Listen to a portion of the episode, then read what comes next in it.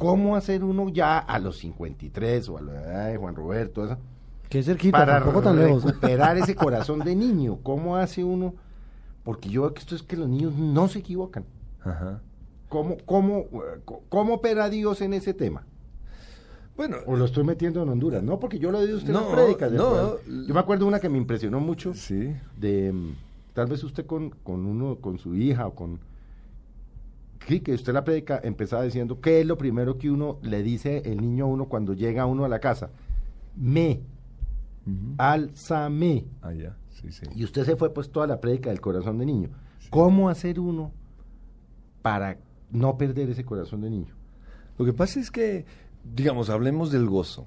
Un niño es alegre cuan- desde el momento en el cual nace, pero es la vida, las malas experiencias las que lo hacen perder ese gozo.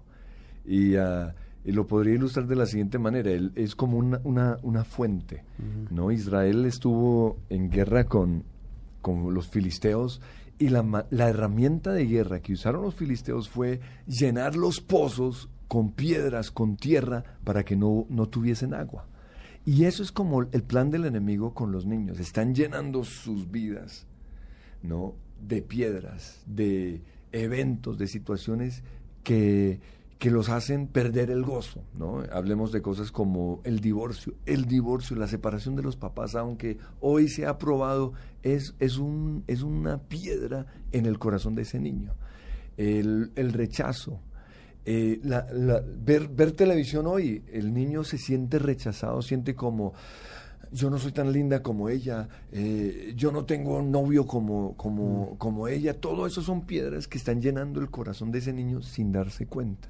Entonces, la- lo ideal es toda la vida vivir en, en el gozo de, que tiene ese niño, pero las malas experiencias son como piedras que han llenado esa, esa fuente y ya no sale el gozo.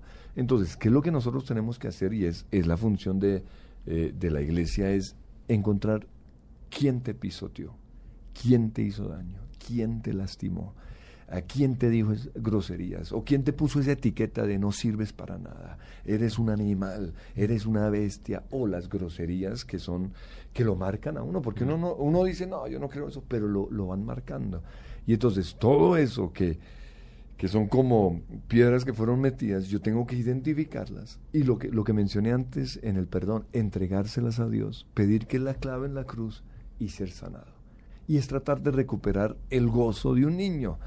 no, no, no es una cosa que sucede de la noche a la mañana, ¿no?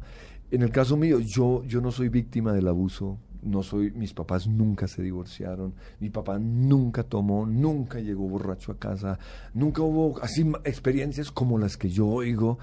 Eh, entonces yo podría decir, yo no, mi, mi fuente nunca fue, no, no, no, no la llenaron de piedras, pero sucedieron otras cosas, como en el colegio. Como era tímido, eh, entonces se burlaban de mí, los apodos y, Matoneo. y en particular una clase de español, ah, en donde como yo era, yo, yo venía de estudiar en, en la provincia, en Funza, vivíamos en Funza, en un pueblo, yo era malo para, para, para el colegio, entonces yo no había domin- dominado el arte de aprender a estudiar y yo era bruto, era cierto, entonces como venía rajado, la profesora dice, a ver, a ver, a ver, Andrés, para que usted pase eh, la materia, la próxima semana tiene que, que prepararse para este debate. O la- ent- entonces nos dieron un libro que tenía que leer y yo me lo leí bien, pero yo no entendía cómo, cómo era que funcionaba un debate y a un lado pusieron a unos y al otro, al otro o a, a nosotros a- al otro lado. Y yo me di cuenta que lo que decían a este lado era lo que era la razón. Ellos tenían la razón, pero nosotros no. Y yo no entendía que, que yo tenía que contradecir lo que ellos estaban diciendo, o sea, en, en- mi brutalidad. Y yo recuerdo que me paré y dije algo y la profesora dijo, usted sí, mucho bruto. Y eso me marcó de por vida. Una palabra tan boba por una profesora. Y ah, ahora yo no sabía, en su momento todos, ja, ja, ja, pero. Me volvió torpe para hablar, me volvió miedoso, bien asustado, y eso me marcó toda la vida. Y un día, cuando oí el tema del perdón, que es lo que estamos hablando ahorita, la, la persona que estaba hablando dijo, toda palabra que nos dijeron, que alguien nos dijo, tenemos que perdonar. Entonces yo en el nombre de Jesús perdoné y dije el nombre de la profesora y saqué la rabia y yo sentía como salía un cuchillo de mi interior, yo sentía una liberación, como, como lo mencionamos antes, pero no hubo sanidad total. Mucho tiempo después Dios me mostró que lo que esa profesora hizo me marcó profesionalmente, porque esto fue sucedió cuando estaba en tercero de bachillerato, ya cuando todos estaban hablando de la carrera, ¿tú qué vas a estudiar? Entonces unos decían administración, publicidad, comunicación, etcétera, etcétera. Y me preguntaron a mí, yo dije, yo voy a estudiar ah, comunicación, yo quería ser como ustedes, periodista.